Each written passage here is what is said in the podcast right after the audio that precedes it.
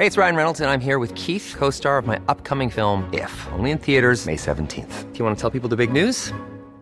All right, I'll do. Sign up now and you'll get unlimited for $15 a month in six months of Paramount Plus Essential Plan on us. Mintmobile.com slash switch. Upfront payment of $45 equivalent to $15 per month. Unlimited over 40 gigabytes per month. Face lower speeds. Videos at 480p. Active Mint customers by 531.24 get six months of Paramount Plus Essential Plan. Auto renews after six months. Offer ends May 31st, 2024. Separate Paramount Plus registration required. Terms and conditions apply if rated PG. Déjate conquistar por los gratos sentimientos que esta Navidad trae para ti. La paz, la gratitud y el amor. Felices fiestas. El Heraldo Radio.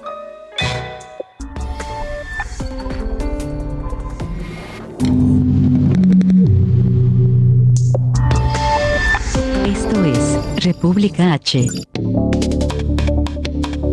Bueno, muy buenas noches, bienvenidos a República H. Efectivamente, hoy es jueves 16 de diciembre de 2021. Yo soy Alejandro Cacho y le agradezco que esté aquí a través de Heraldo Media Group, de Heraldo Radio en los 32 estados de la República, 32 entidades, porque no son estados, son 31 estados, una ciudad de México. Eh, en la República, 75 ciudades, 99 frecuencias. También en los Estados Unidos a través de radio y televisión, en Brownsville, en McAllen, en San Antonio, en Houston, Chicago, Atlanta, en el sur de California, en um, parte de Luisiana también, eh, próximamente en Florida. Saludos a la capital tejana, a Austin, esa bella ciudad, capital de Texas. Bueno, por eh, la televisión nos eh, ven en el canal 10 de televisión abierta, el 10 de Easy y 10 de Total Play, el 606 de Star TV y el 161 de Sky en todo el país. Yo soy Alejandro Cacho. Le agradezco que esté con nosotros y le pido que me permita acompañarle la próxima hora porque tenemos cosas importantes que comentar en esta noche aquí en República H. Comenzamos con una, una mala noticia para usted, para mí, para todos, para el, el país entero, porque el Banco de México decidió elevar la tasa de interés en medio punto, medio punto porcentual, de tal forma que quedó en 5.5% y es el aumento más alto, el nivel más alto de los últimos cuatro años.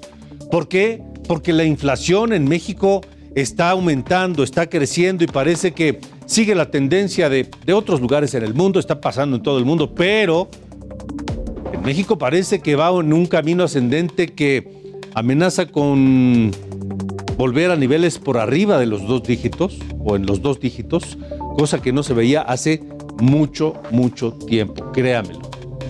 Así que estaremos hablando de eso. En Villahermosa, Tabasco, los eh, 31 gobernadores del país y la jefa de gobierno de la Ciudad de México se reunieron con el presidente López Obrador en el marco de una reunión ordinaria de la Conferencia Nacional de Gobernadores. Parece que ya nuevamente los gobernadores panistas que habían decidido abandonar la CONAGO, asusados por uno que ya no está, y que pues eh, decidieron sumarse a algo o inventar algo que se llama la Convención Federalista. Le dieron las gracias a ese órgano y regresan a la CONAGO. Tendremos todos los detalles. Y también en la ruta 2022 parece que las aguas comienzan a tomar su nivel en Aguascalientes. La diputada federal Teresa Jiménez y el senador Antonio Martín del Campo acordaron realizar una nueva encuesta para definir quién será el candidato o candidata para gobernar Aguascalientes por parte de Acción Nacional. Parece que las cosas empiezan a arreglarse entre el panismo de Aguascalientes, que es el único estado que hasta este momento está prácticamente seguro que no ganará Morena. Así que hablaremos tanto con Tere Jiménez como con eh, Antonio Martín del Campo, los dos aspirantes a gobernar Aguascalientes, más adelante aquí en República H. Con todo eso y más esta noche, noche de jueves, comenzamos.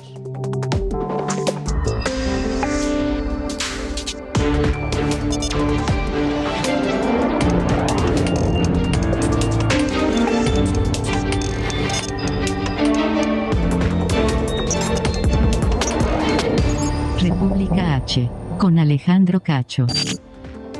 Bueno, la Junta de Gobierno del Banco de México, comenzamos con esto porque es algo que nos afecta a usted, a mí, absolutamente a todos, a los negocios, al gobierno, a las empresotas y a los negocitos chiquititos.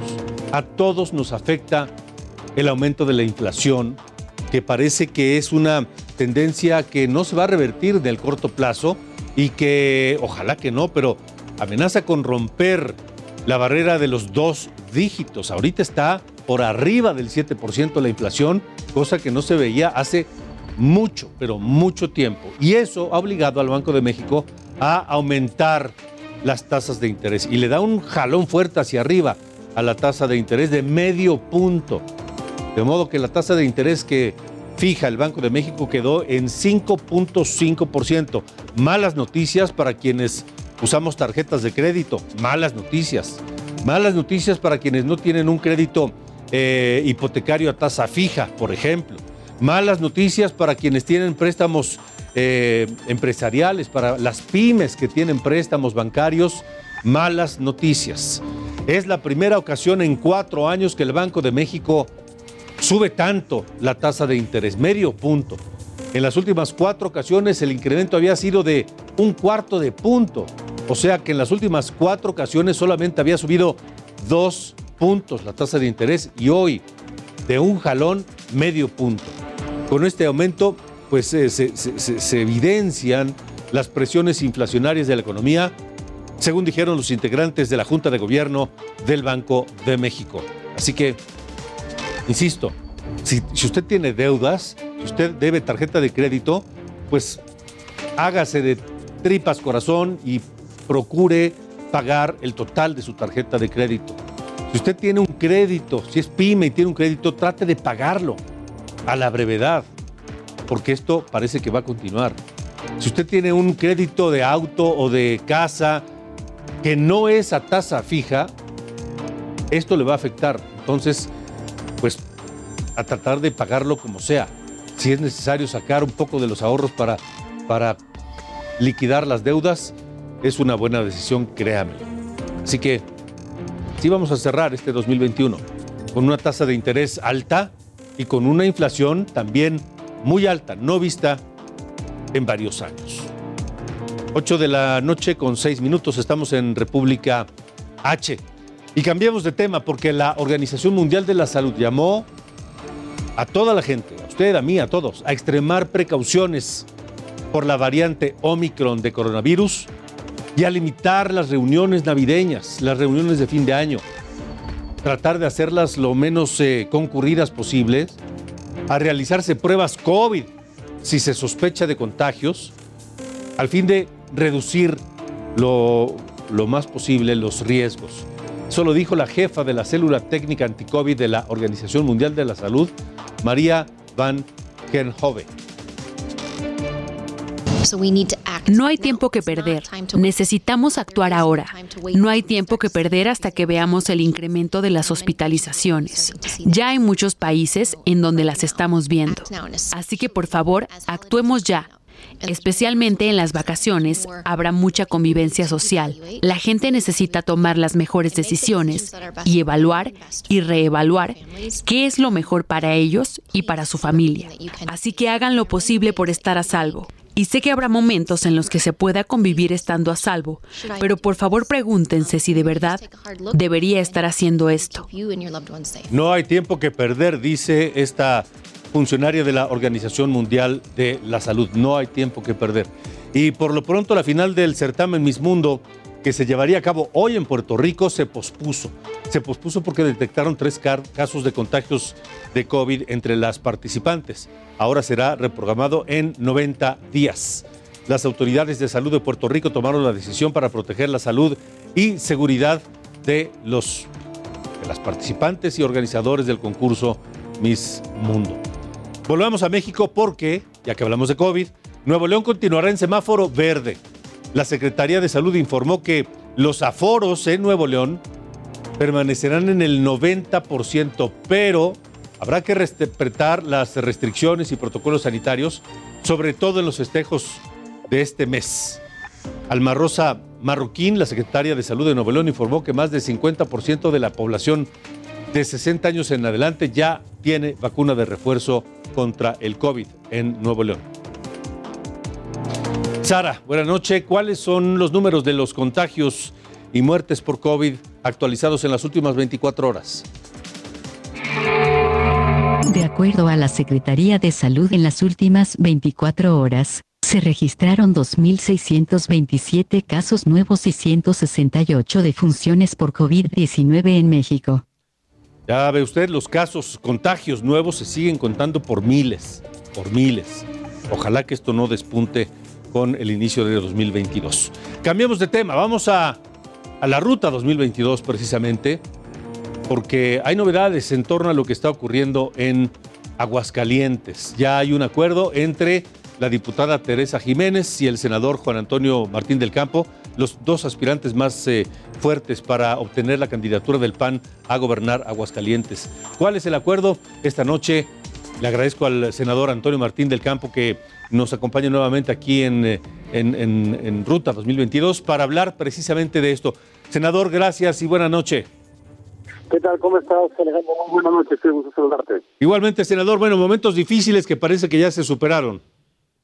Bueno, afortunadamente creo que hemos eh, ido trabajando, afortunadamente en el sentido de ir construyendo lo que son los acuerdos y llevamos tiempo eh, precisamente en esto. Llevamos más de dos meses con ese diálogo, con esa apertura. Bueno, comentarte de que al día de hoy se sigue construyendo en eso, sigue construyendo el acuerdo que firmamos hace aproximadamente dos meses entre la diputada y un servidor, por supuesto con el Comité Ejecutivo Nacional.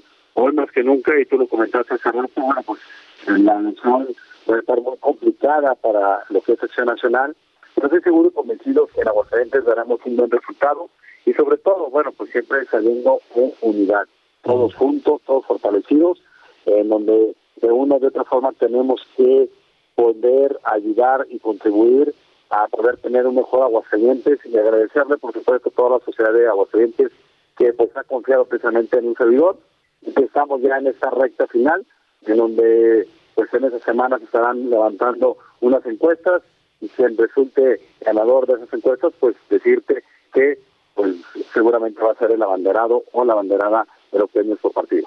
O sea, se va a hacer una encuesta más y eso será definitivo. Así es, Alejandro, fue como comentamos nosotros, es parte de, del acuerdo que, que tenemos entre la diputada y un servidor y el objetivo es poder ir abonando, ir abonando lo que es nuestro Estado.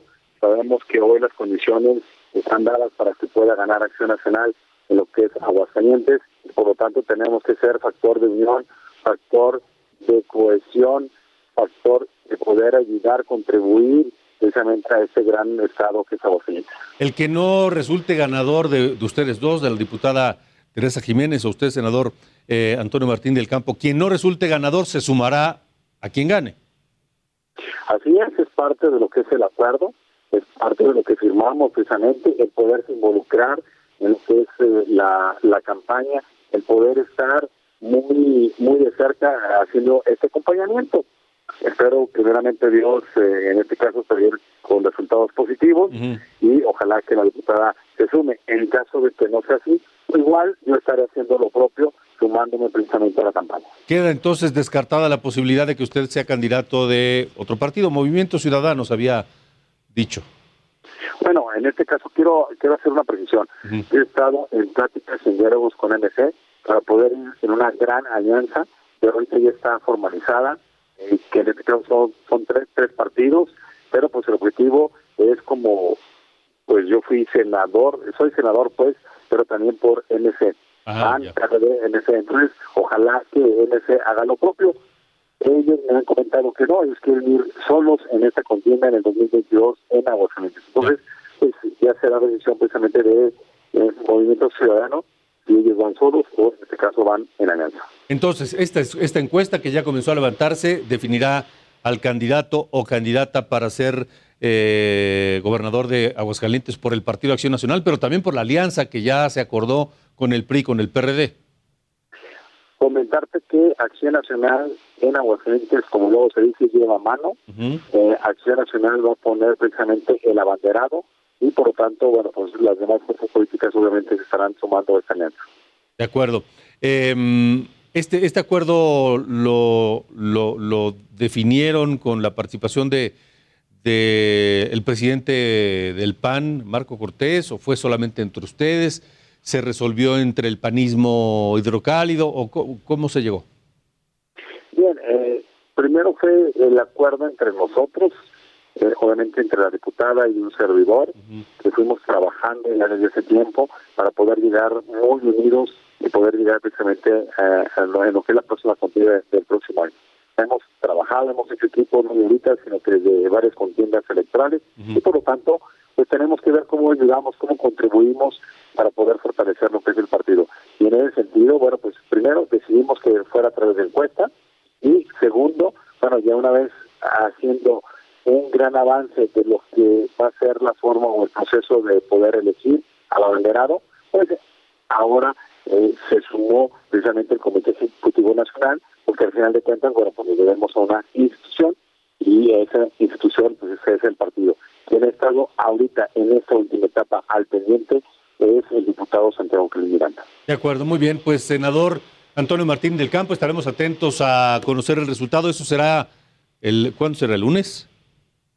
Pues entre el lunes y martes, dependiendo ahora sí de cuándo es cuando terminen de hacer lo que es el levantamiento, seremos nosotros, muy respetuosos precisamente de los tiempos y de momentos que nos vaya marcando precisamente lo que es el partido.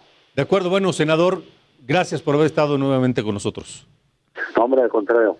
Muchas gracias, muy buenas noches. Hasta luego, buenas noches, el senador Antonio Martín del Campo, uno de los dos aspirantes a la candidatura del PAN para gobernar Aguascalientes. Estaremos hablando de eso más adelante también con la, con la otra aspirante, con la diputada Teresa Jiménez. En cosa de poco menos de media hora acordamos hablarlo con ella para conocer pues su, su, su qué nos tiene que decir de este acuerdo eh, en torno de ese proceso allá en Aguascalientes. Además, el presidente López Obrador habló de la alianza, de la coalición entre PRI, PAN y PRD para las elecciones del próximo año. Pues este, están en su derecho de asociarse, aliarse. No es noticia, ya lo hicieron. Este, antes, este, pues sí, mucha gente pensaba que eran distintos el PRI y el PAN, pero ahora pues ya quedó demostrado que son lo mismo desde Salinas. Bueno, el presidente no se puede resistir a hablar del proceso electoral. Hace unos días, se lo informamos aquí en, en Ruta 2022, hace unos días él mismo pidió a los reporteros que asisten a su conferencia matutina que no le pregunten del proceso electoral, porque es, es ensuciarlo y, que, no, que no le pregunten. Bueno, pues le preguntaron y lo primero que hizo fue contestar. Así que es, es, es, es, parte de la naturaleza del presidente López Obrador. No se puede resistir a la tentación de estar hablando y de participar y meter la mano en los procesos electorales. Son las 8 con 17, le tengo más información. El presidente nacional de Morena, Mario Delgado, compartió en sus redes sociales las encuestas de Heraldo Media Group, que llevó a cabo Opinión Pública Marketing e Imagen y que le dimos a conocer aquí en Ruta 2022. En este caso utilizó la encuesta de preferencias electorales de Tamaulipas, que le dan a Morena pues, una gran ventaja, 53 0.1% contra el PAN de 20.6, el PRI 6.6, en fin. Eh, y, lo puso en, en su cuenta de Twitter el presidente morenista y escribió que no es de extrañarse que tras años de malos gobiernos el pueblo de Tamaulipas apoye este gran proyecto de transformación nacional, dice Mario Delgado, lo puso hoy en su cuenta de Twitter. Y el presidente municipal de Durango, el panista Jorge Salum, anunció que no irá por la candidatura de su partido, del PAN, a gobernar Durango. Dijo que se mantendrá en su cargo como presidente municipal. Esta semana las dirigencias de PRI-PAN-PRD, se lo informamos aquí en Ruta 2022, irán en coalición en cuatro estados, entre ellos Durango. He tomado la determinación de mantenerme en la presidencia municipal para seguir honrando la confianza que me brindaron los duranguenses. Sé que contaré, como siempre ha sido, con el apoyo del gobierno del Estado para poder concluir con todos los compromisos que hemos adquirido y para seguir generando beneficios para nuestra ciudad. Mire, para terminar con asuntos electorales del 2022, le informo que esta noche está circulando un documento interno en el Instituto Nacional Electoral, en donde el consejero presidente del INE, Lorenzo Córdoba, propondrá mañana en la reunión del Consejo General, General aplazar de manera temporal la realización de la revocación de mandato.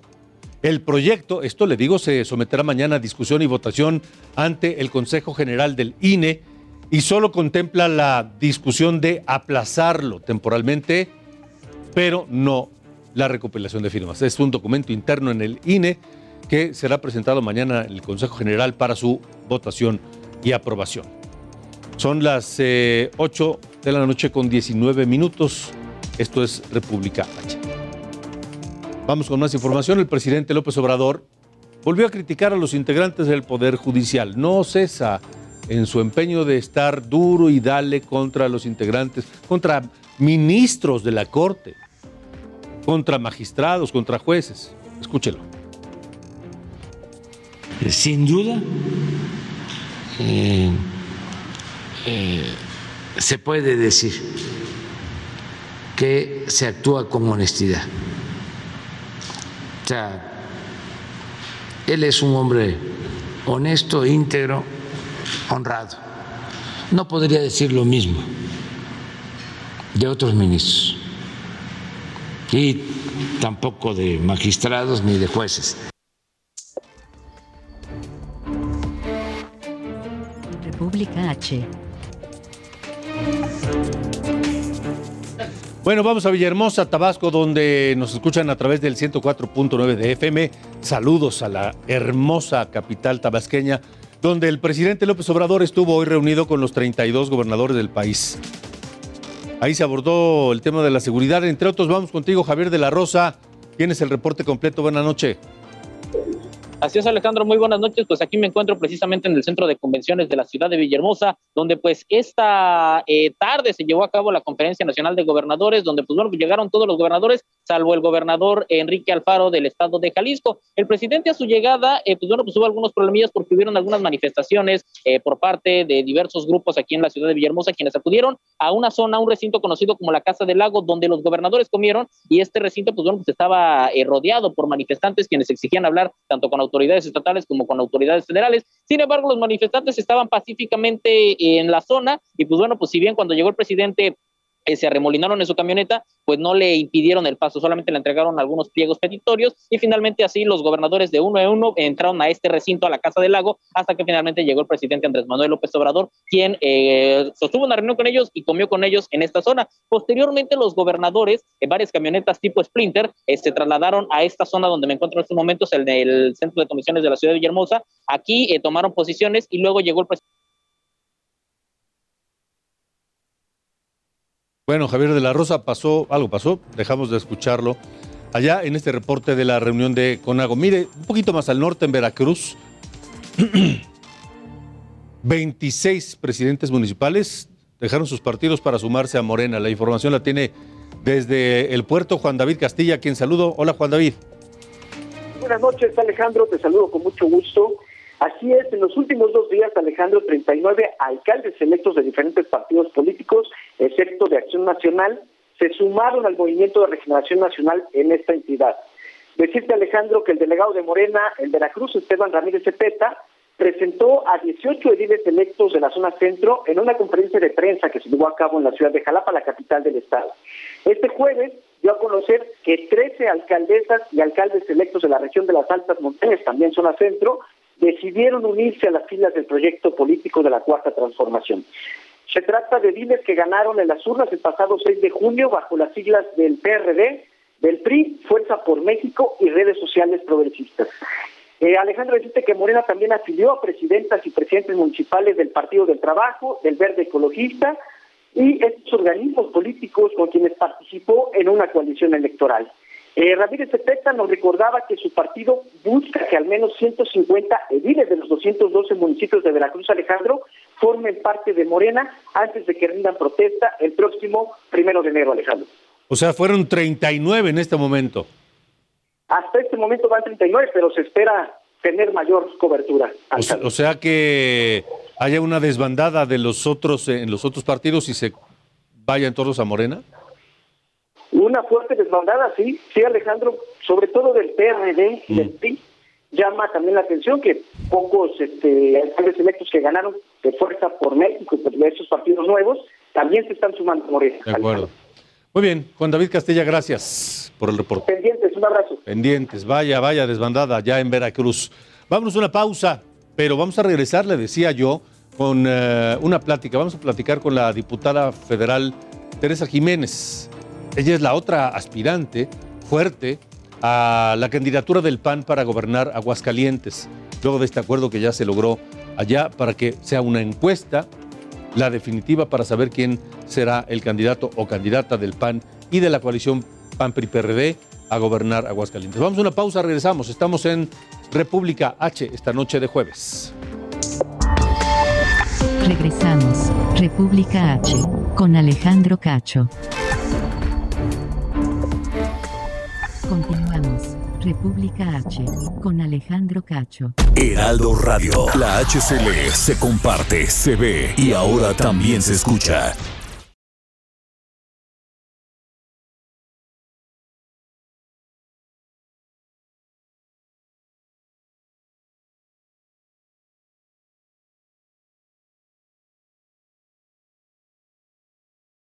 Heraldo Radio. Regresamos, República H, con Alejandro Cacho. Continuamos, República H, con Alejandro Cacho. Estado de México, en República H. Vamos allá porque hay un eh, presidente municipal detenido por acusado de secuestro, el presidente municipal de Ocuilán, Emilio Arriaga.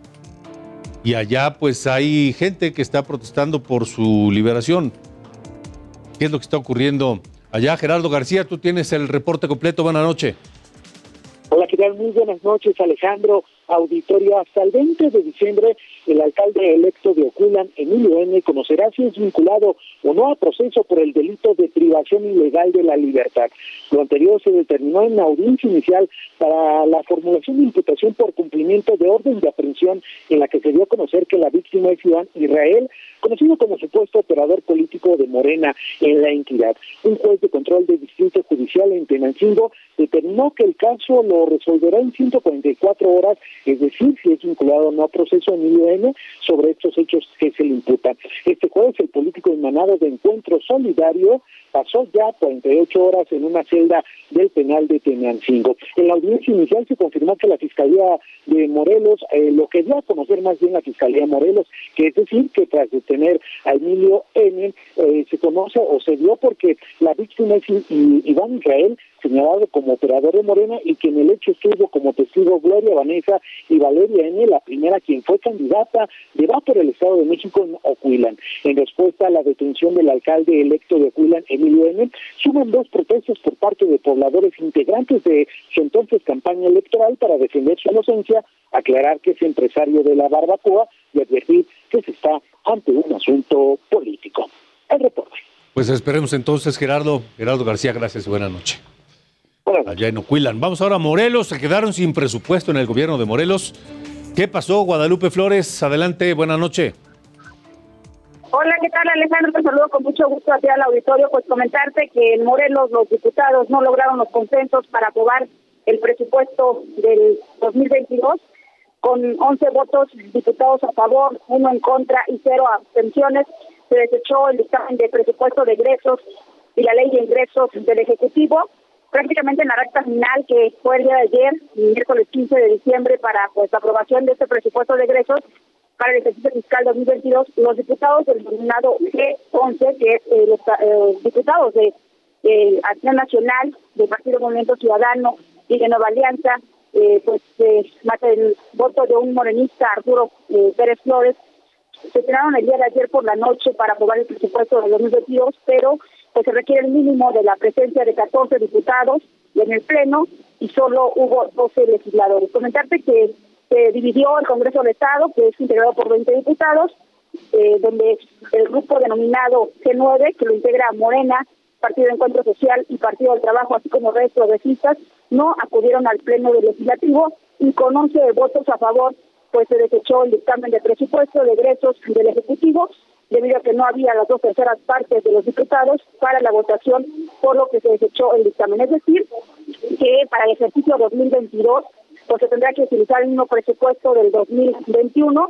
Sobre esto, pues ya prácticamente el gobierno de Cuauhtémoc Blanco Bravo pues mandó un mensaje a la ciudadanía de Morelos donde aseguró que no habrá afectaciones, se tendrá el presupuesto del año anterior por cerca de 29 mil millones de pesos, pero eh, pues se solicitaba un mayor recurso para poderlo aplicar en la contratación de elementos policíacos, además de eh, pues más de 600 millones para el sector salud, para atender este pues esta emergencia sanitaria, la pandemia del COVID-19, pero la división y la confrontación que hay en el Congreso del Estado impidió que se tuviera un nuevo presupuesto y hoy también lo que señalan también empresarios en el Estado de Morelos que lamentablemente a tres meses de que inició esta legislatura, la 55 legislatura en Morelos, pues se dividió, se fracturó, hubo un divorcio y con ello pues no se logró un presupuesto como lo había planteado el gobierno de Cuauhtémoc Blanco Bravo. La información, Alejandro. Gracias, gracias Guadalupe Flores allá en Morelos. Ahora vamos a, a Nuevo León, el coordinador del grupo parlamentario del PRI en Cámara Ah, de, diputados. ¿Por qué digo de Nuevo León? Porque Rubén Moreira, que es diputado federal aquí en la Ciudad de México, él es coahuilense, dice, Rubén Moreira, que el narcotráfico se ha adueñado de Nuevo León y de Monterrey, su capital. Y acusó a Samuel García, el gobernador, y a Luis Donaldo Colosio Riojas, el presidente municipal de Monterrey, de gobernar pésimamente. Escúchenlo. Mi preocupación y no preocupación. Luis Donaldo tiene que gobernar Nuevo León, igual que, bueno, Monterrey, igual que Samuel Nuevo León, que es una de las zonas más complicadas ahorita por la violencia. Están regresando a aquellos tiempos de hace 15 años en Nuevo León, donde hay balaceras y matanzas en las calles. Vea, vaya a Nuevo León. Vaya, vaya usted a Nuevo León. Vaya, vaya a Nuevo León. Y es un tema de Samuel, ¿eh? Vaya a Nuevo León usted de Monterrey a Nuevo Laredo. Y es tierra de nadie. Tierra de nadie.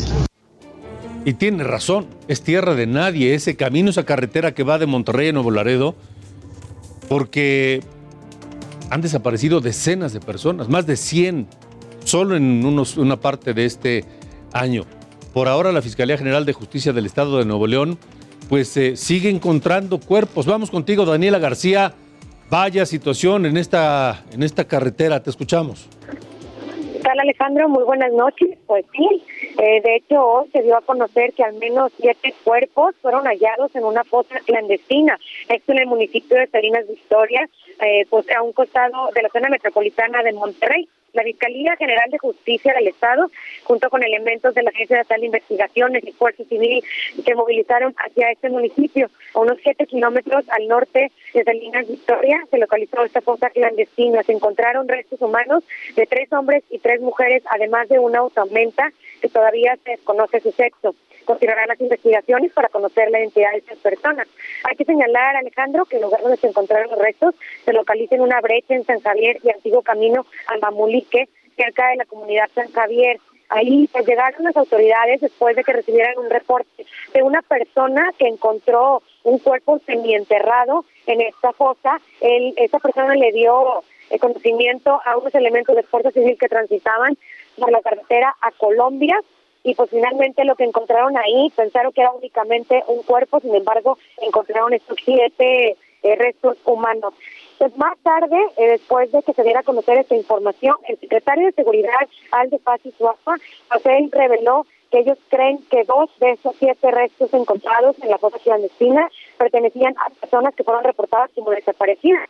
Dijo que eh, tenían reporte desde el mes de septiembre que habían desaparecidas. No se sabe exactamente en dónde, no tenemos esa información. Sabemos que en Nuevo León, pero no sabemos si fue en esta carretera hacia Tamaulipas o la carretera a Gloria Colombia, pero lo que, lo que saben es que sí tenían un reporte de personas desaparecidas eh, tampoco se sabe si ahí ocurrieron las muertes de esas personas o fue en otro lugar ni cuándo ocurrió. Así que bueno, como te comentaba, fueron siete cuerpos los que se encontraron en este lugar y son las investigaciones más adelante. Es importante señalar, en Nuevo León, le, eh, Fuerzas Unidas, los represidos de Nuevo León, FUNDEN, ellos han denunciado en los últimos meses que tienen conocimiento de al menos seis grandes sitios de exterminio masivos en Nuevo León. Así que bueno, esta fosa se sumaría a algunos de los que tenemos conocimiento, que nos han dado a conocer las autoridades y también los familiares de los desaparecidos aquí en el Estado. ¿Y qué dice el gobernador Samuel García de todo esto?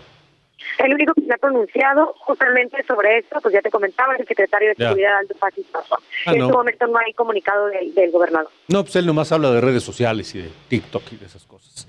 Gracias, Daniela. es un tema que estoy trabajando el día de hoy, así es. Alejandro, estemos pendientes y muy buenas noches. Gracias, buenas noches. Sí, él lo que le gusta es salir en las redes, bailando y haciendo esas cosas que se hacen en las redes sociales. 8 con 38.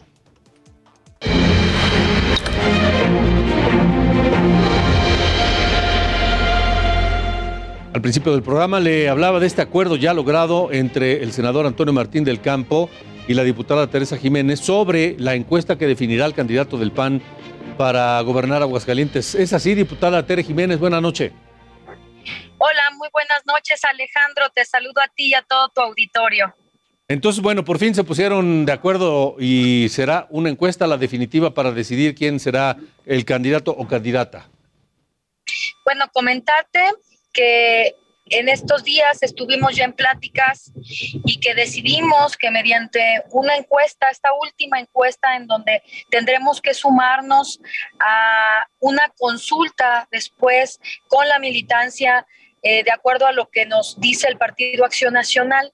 Eh, nosotros tenemos que someternos, pero no queríamos llegar como que en un tema de confrontación y por eso el día de hoy te puedo decir que ya pues estamos en estas pláticas importantes, que la verdad sabemos que en Aguascalientes esta gran alianza también que se llevó con el PRI y con el PRD pues hacen que el Partido Acción Nacional aquí gane con contundencia en Aguascalientes y que bueno pues nosotros necesitamos voluntad y por eso pues es este acuerdo tan importante para que salgamos unidos en el Partido Acción Nacional. Entonces, quien resulte ganador de esta encuesta será quien eh, se convierte en candidato o candidata de la alianza, por supuesto encabezada por el PAN en Aguascalientes, y eh, el, otro, quien no resulte ganador, se sumará. ¿Ese es el acuerdo?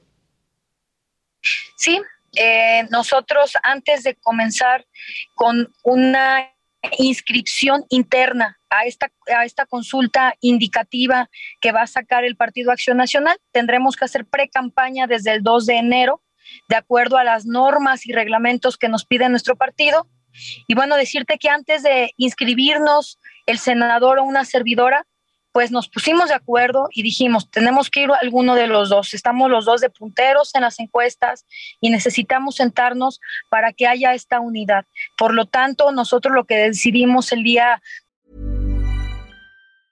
Hiring for your small business? If you're not looking for professionals on LinkedIn, you're looking in the wrong place. That's like looking for your car keys in a fish tank. LinkedIn helps you hire professionals you can't find anywhere else, even those who aren't actively searching for a new job but might be open to the perfect role. In a given month, over 70% of LinkedIn users don't even visit other leading job sites. So start looking in the right place. With LinkedIn, you can hire professionals like a professional. Post your free job on linkedin.com slash people today. De ayer fue que teníamos que ir primero en unidad, tanto el senador como yo, para inscribirnos alguno de los dos a esta consulta indicativa de la militancia. Y nosotros pues estamos dejando ahora sí que nuestras cuestiones personales estamos viendo porque sabemos lo que está pasando en todo México y, queremos que esta lucha pues no se termine aquí con un sexenio de un gobierno panista, sino que eh, se le dé continuidad a este proyecto estatal que realmente merece Aguascalientes. Entonces, a ver si, si estoy entendiendo bien, diputada Tere Jiménez. Se lleva a cabo esta encuesta que acordaron ustedes dos. El que resulte ganador de esa encuesta va a inscribirse en la consulta que convocó el Comité Ejecutivo Nacional. Así es. O cualquiera de los dos se va a inscribir de acuerdo a lo que arrojen los resultados de esta encuesta, que el día lunes a las 10 de la mañana estarán mostrando eh, Santiago Krill fue el intermediario para que se sacara esta última encuesta y bueno, pues estaremos inscritos a alguno de los dos y pues estaremos en la unidad. Bueno, pues diputada Tere Jiménez, gracias por haber estado con nosotros aquí en Ruta 2022. Estaremos muy atentos a lo que ocurra el lunes, el anuncio de quién resulte ganador de la encuesta. Muchísimas gracias, les mando un fuerte abrazo. Estamos en pie de lucha. Gracias. Gracias, gracias. buenas noches la diputada federal del PAN, Tere Jiménez. pues una muy fuerte aspirante a esa candidatura, la del PAN, que también será de la alianza con PRD y PRI para gobernar Aguascalientes, que de acuerdo a los números, de acuerdo a las encuestas que le dimos a conocer aquí en eh, Ruta 2022 de eh, Opinión Pública, Marketing e Imagen, Aguascalientes es la única de las seis gobernaturas que en este momento no pinta para ser ganada por Morena, sino por el PAN o por la alianza con PRI-PRD. Vamos ahora a Quintana Roo. Son las 8.43 y hay información de Quintana Roo donde el Congreso aprobó el paquete económico 2022 por 34 mil millones de pesos. La propuesta financiera incluye reformas a la ley de Hacienda, a la ley de derechos, a la ley de impuestos sobre nómina, a la ley de bebidas alcohólicas, y al Código Fiscal de Quintana Roo. Parte de lo que está ocurriendo en una, allí en Quintana Roo, pero hay más de los estados. En Nuevo León avanza la reforma de revocación de mandato del gobernador. En caso de aprobarse, surtirá efecto para aplicar una consulta en 2025. El ejercicio deberá ser solicitado por los ciudadanos para concluir de manera anticipada el cargo si así lo decide la mayoría. Un choque en la carretera del municipio de Sayula, en Jalisco, dejó a 27 personas lesionadas. Un camión que transportaba a trabajadores del campo se estrelló contra una camioneta y ambos cayeron a un barranco. Los heridos no se reportan graves. De acuerdo con el Centro de Derechos Humanos de la montaña de Tlachinoyan, al menos 22 grupos criminales se disputan plazas en Guerrero. Señalan que Chilpancingo es donde convergen los intereses económicos del Estado. Por esto, se han registrado varios enfrentamientos para obtener el control de las rutas para esconder la droga. Comerciantes veracruzanos bloquearon hoy la autopista México-Puebla a la altura de San Martín Texmelucan. Protestaron contra autoridades federales que los detuvieron y los despojaron de su mercancía. Tras las acusaciones, los elementos se deslindaron mientras las personas seguían exigiendo sus pertenencias. En Tula Hidalgo, una riña entre trabajadores de la planta cementera de Cruz Azul dejó al menos a 15 personas con lesiones graves y también daños a la fábrica. Sucedió cuando un grupo intentó hacer efectiva una orden judicial para tomar el control del lugar. San Luis Potosí, en República H. Bueno, estamos a unos días de la Navidad, ya por todos lados hay eh, adornos, motivos navideños y llegó con bombo y platillo a la capital de San Luis Potosí esta Navidad 2021 porque fue instalado allá en, San Luis Potosí capital el árbol de Navidad más grande de América Latina. Ahí lo tiene, es el momento en que será encendido allá en la Plaza Fundadores, en pleno centro de San Luis Potosí. Tiene 70 metros de altura este árbol de Navidad y es considerado como el tercero más alto del mundo. La colocación de este majestuoso pino navideño es parte de las actividades que se llevan a cabo en el Festival Invierno 2021. Pues para de nacionales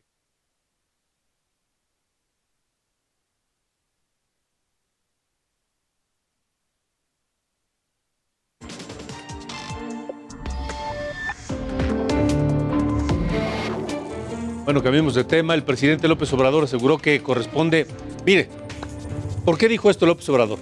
Porque el anuncio que le, le dimos a conocer ayer aquí en República H, cuando el Departamento de eh, Estado de los Estados Unidos anuncia que dará una recompensa de 5 millones de dólares por cada uno de los hijos de Joaquín Guzmán, lo era el Chapo Guzmán, 5 millones de dólares para quien dé información que lleve a la captura de cada uno de los hijos del Chapo Guzmán, pone contra las cuerdas al gobierno mexicano.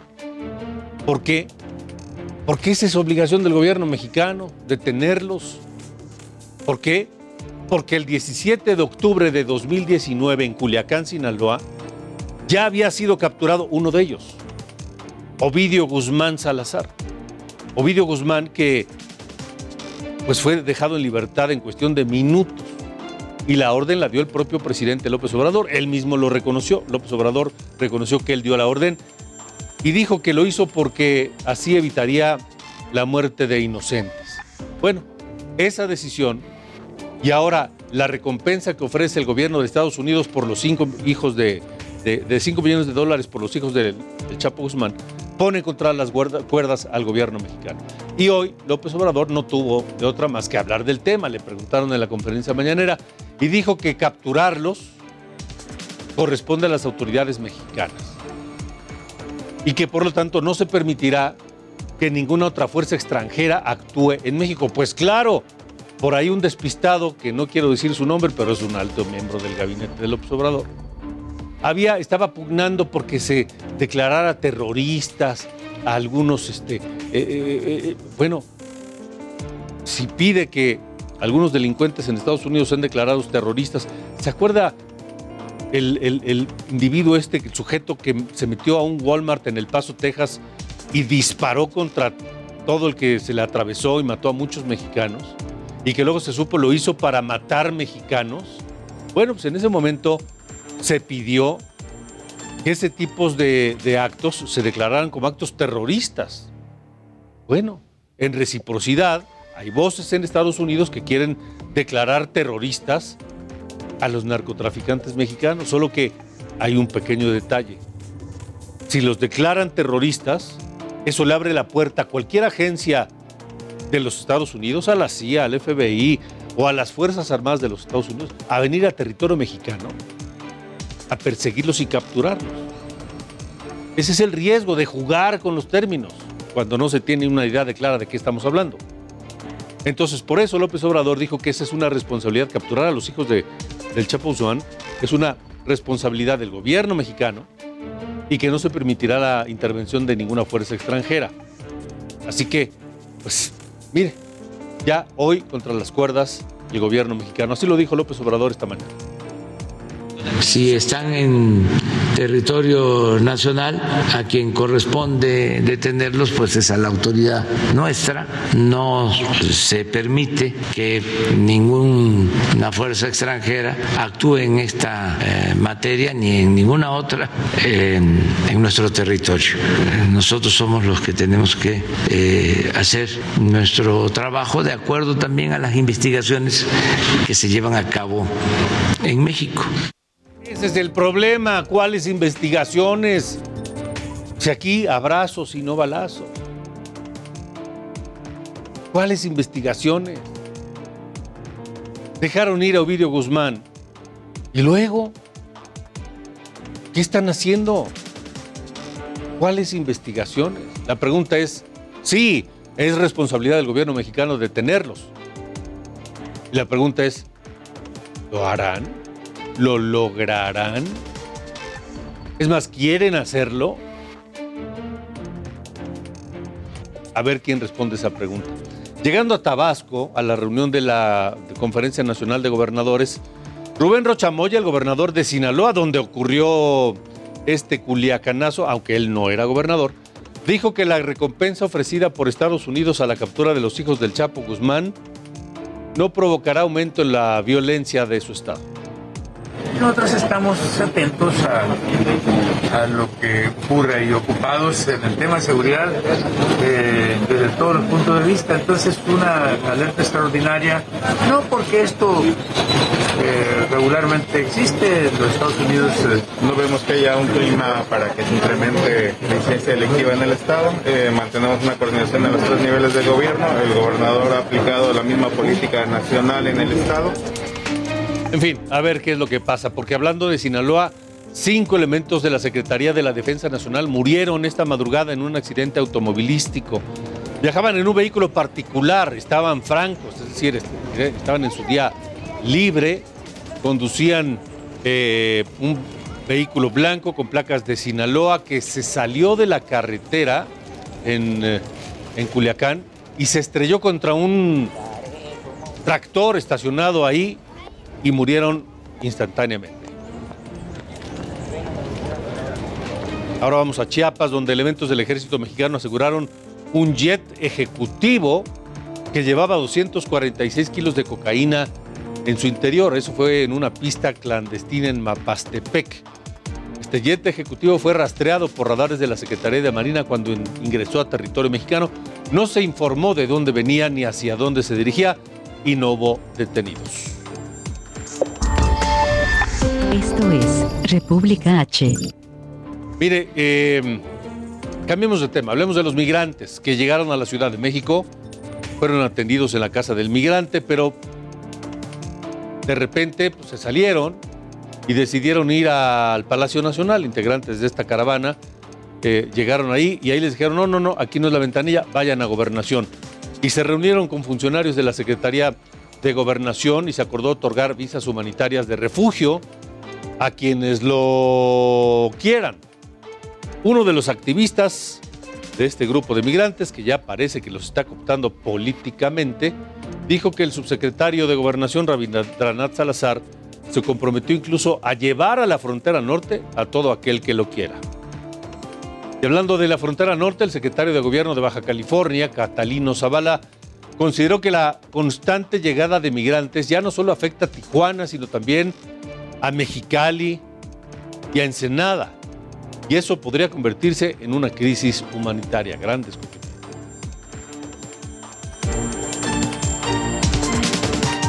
Bueno, nos vamos. Gracias por habernos acompañado aquí en República H. Mañana tenemos una cita en Heraldo Mira Group, en radio, en televisión, en redes sociales, por supuesto, y nuestro podcast en, eh, en las plataformas digitales. 8 de la noche, mañana aquí en República H. Yo soy Alejandro Cacho, le agradezco su compañía y lo espero el día de mañana. Hasta la próxima.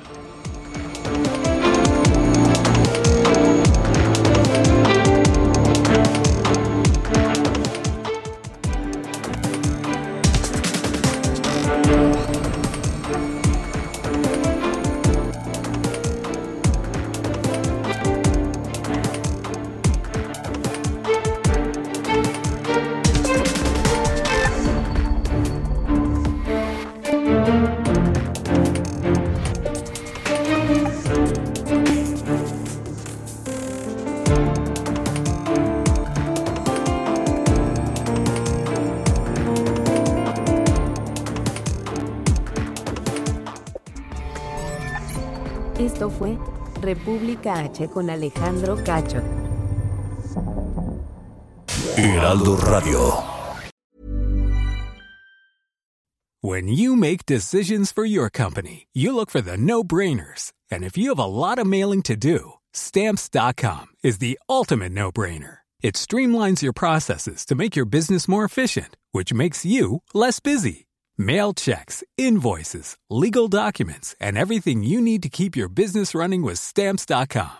Seamlessly connect with every major marketplace and shopping cart. Schedule package pickups and see your cheapest and fastest shipping options from different carriers with rates up to 89% off USPS and UPS rates. And with the stamps.com mobile app, you can take care of mailing and shipping wherever you are. Make the same no-brainer decision as over 1 million other businesses with stamps.com. Sign up with code program for a 4-week trial plus free postage and a free digital scale. No long-term commitments or contracts.